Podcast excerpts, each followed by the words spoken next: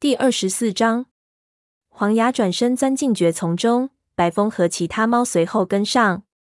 火爪激动得浑身发颤，根本感觉不到空气中的阴冷潮湿。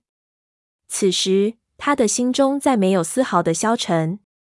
黄牙领着大家来到一个四周灌木环绕的凹的前，指出通往影族营地的入口。那里荆棘乱糟糟的堆作一团。与雷族营地入口处整洁的金雀花通道相比，简直是天壤之别。营地周围到处是窟窿和裂口，肉体腐烂的臭味扑鼻而来。灰爪卷起上唇，小声说：“你们吃腐肉吗？”灰毛回答：“我们的武士们是用来战斗，而不是用来打猎的。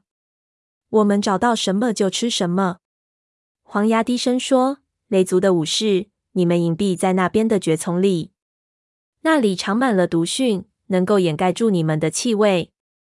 在那里等我的招呼。他向后退去，让影族其他的武士走在前面，自己则走在他们中间，装作被俘的样子，默不作声地走进营地。雷族众猫坐在毒蕈中间，绷紧神经，全神戒备。火爪感觉到自己毛发立，他瞧了瞧身边的灰爪，看到他脖颈上的毛都竖立起来。甚至能听到他极力抑制的激动的喘气声。突然，影族营地传出厉吼，没做任何犹豫，雷族的武士们立刻跳出藏身的，奔进营门。黄牙、灰毛、鼠云和叶皮正在一片泥泞的会场上同六名相貌凶狠的武士扭打在一起。火爪认出了其中的段星和他的副族长黑角。那些猫看起来都饿着肚子，身上伤痕累累。但在它们斑驳不全的皮毛下，却是高高鼓起、结结实实的肌肉。会场四周边缘，一群群骨瘦如柴的猫们望着这突如其来的变故，拿不定主意。它们瘦弱的身躯似乎承受不住任何的暴力，而那一双双黯淡无神的眼睛，则充满了惊骇和迷惘。利用眼角的余光，火爪看见奔鼻向后退去，躲进一簇灌木丛下。在白风点头示意下，雷族的勇士们纷纷加入战斗。火爪用爪子抓住一只银色的虎斑猫，但被对方挣脱了。他猝不及防跌倒在的那名影族武士转过身，用黑棘般的利爪擒住他。火爪扭动身躯，将牙齿狠狠插入对方的血肉之躯。那名武士大叫一声，显然被咬到了痛处。火爪趁势更用力的咬下去。那名武士再次发出尖叫，拼命挣扎，不顾被扯开的鞋口，逃进灌木丛里。火爪站起身，一个年轻的学徒从会场边朝他扑过来。由于害怕，那只小猫身上柔软的胎毛都蓬松立。火爪收起利爪，一巴掌就将它打飞出去，小声说：“别过来凑热闹。”这时，白风已将黑角按倒在地，狠狠地给了黑角一口。那位受伤的副组长奔出营地，逃进森林里。火爪，火爪听见鼠云高喊他的名字，小心！爪脸正在，他没有听见下半句。一只重量级的棕色公猫向他冲过来，正是爪脸。火爪四爪紧插地面，转过身迎接战斗。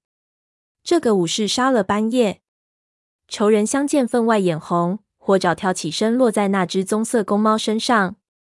他把爪脸压在地上，死死地按住他的头。火爪已被怒火蒙蔽了双眼，准备朝对方的脖子上咬下去。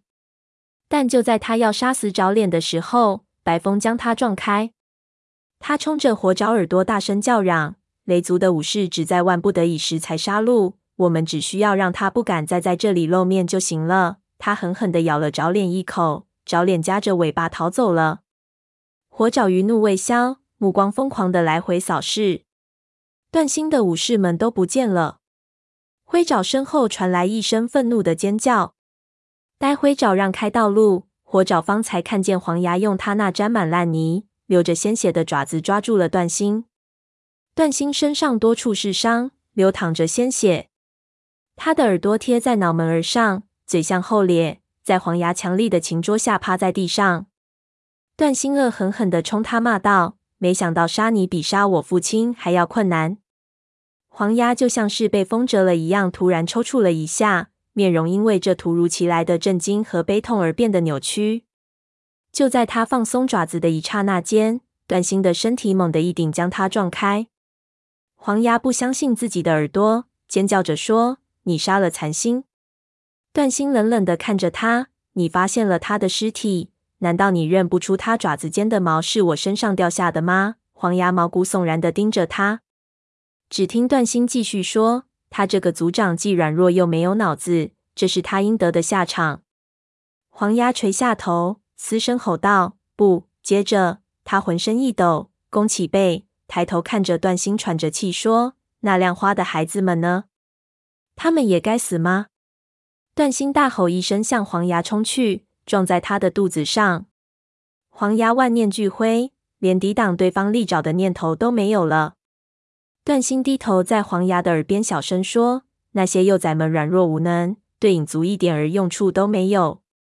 就算我不杀他们，别的武士也会杀了他们的。”一只黑白相间的影族母猫发出凄厉的尖叫，段星根本充耳不闻。他朝黄牙恶狠狠地说：“当时我真该趁机杀了你。我身上似乎也部分携带了我父亲的软弱，竟然鬼迷心窍，让你活着离开影族。”他张开血盆大口，露出锋利的牙齿，准备向黄牙脖子上咬去。火爪抢先一步纵身跃起，在段星下毒手前跳到他的背上。将利爪狠狠插入段星的身体内，将他从疲惫不堪的黄牙身上拽开，用力一抛，抛到会场边。段星在空中不断翻滚，直到四肢落地。他目光里充满着自信和挑衅的眼神，凶神恶煞般盯着火爪说：“别浪费时间了，学徒！我已经在月亮石边睡过觉了。要想让我上天，你得杀我九次才行。你认为自己够分量办到吗？”火爪和他对视着，每一根神经都绷紧了。段心是一族之长啊，他到底怎样才能打败段心呢？就在这时，原先观望的影族众猫渐渐向他们的族长围拢过去，嘴里发出愤怒仇恨的低嘶声。他们虽然饱受折磨，饥饿不堪，但段星却寡不敌众。他似乎也意识到这一点，紧张的摇晃着尾巴。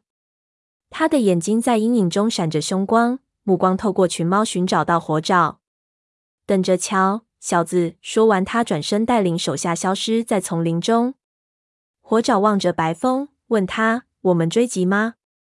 白风摇摇头说：“我想他们应该不敢再回来了。”影族武士叶皮点头同意说：“让他们去吧。如果他们敢再回来，影族有能力自己解决他们。”影族的猫们聚集在被严重毁坏的营地里，似乎被族长的逃离给惊呆了。火爪心想：影族要想重建家园，可得花些时间。幼崽，会场远处的一个角落传来灰爪的声音。火爪听了，连忙赶去。鼠毛和白风也闻风而至。当他们赶到时，听见一堆枝叶下面传出幼崽们可怜的喵喵叫声。灰爪和鼠毛急忙扒开树枝，树枝下有一个小小的地洞，雷族丢失的幼崽们就在里面。白风焦急地问：“他们没事吧？”灰爪回答说：“平安无事，大部分幼崽身上有些擦伤，不过那只小虎斑猫的耳朵上有一道血口。黄牙，你能来看一下吗？”黄牙正在舔舐自己的伤口，听到灰爪的呼唤，立刻赶了过来。只见灰爪已经小心翼翼地拽出那只小虎斑猫，火爪帮着灰爪救出其他的幼崽。最后一个上来的是一只灰色的小猫，就像大火烧过后留下的灰烬一样。当火爪将它放在地上的时候，它喵喵叫着，身体蠕动不安。鼠毛聚起幼崽们，挨个儿对他们舔抚安慰。黄牙凑近看着那只受伤的小猫的耳朵，说：“先止血再说。”奔鼻从阴影中走出来，前爪缠了一层蛛丝。他默不作声地将蛛丝递给黄牙，黄牙接过来，开始给那只幼崽的伤口止血。叶皮走到雷族的众猫面前，说：“你们帮助影族赶走了一个残暴危险的首领，我们对此深表感激。但是你们应该离开这里，回到你们的营地去了。我保证，只要我们能在自己的领地里找到足够的食物。”影族就不会侵扰你们的领地。白风点点头说：“那我们就在一个月之内保持相安无事吧。”叶皮，雷族知道你们需要花费时间来重建家园。他转头对黄牙说：“你呢，黄牙？你是希望跟我们回去呢，还是留下来和你的旧同胞们在一起？”黄牙抬头看着他说：“我和你们一起回去。”他瞧了瞧白风后腿上的伤口，又说：“你们需要一位巫医，无论是对你还是对幼崽们都有好处。”白风吁了口气说：“谢谢你。”他晃了晃尾巴，带领大家走出会场。鼠毛和柳带负责照顾累得一塌糊涂、蹒跚而行的幼崽们。黄牙走在那只受伤的小虎斑猫旁边，每当它失足要摔倒的时候，便叼起它的颈背扶它站起。火爪和灰爪则跟在大伙儿后面，穿过荆棘丛，走出影族的边界，进入森林里。月亮已升起在寂静的夜空中，雷族的搜寻队艰难地走在回家的路上，周围落叶缤纷，从树上洋洋洒洒的飘落到地面。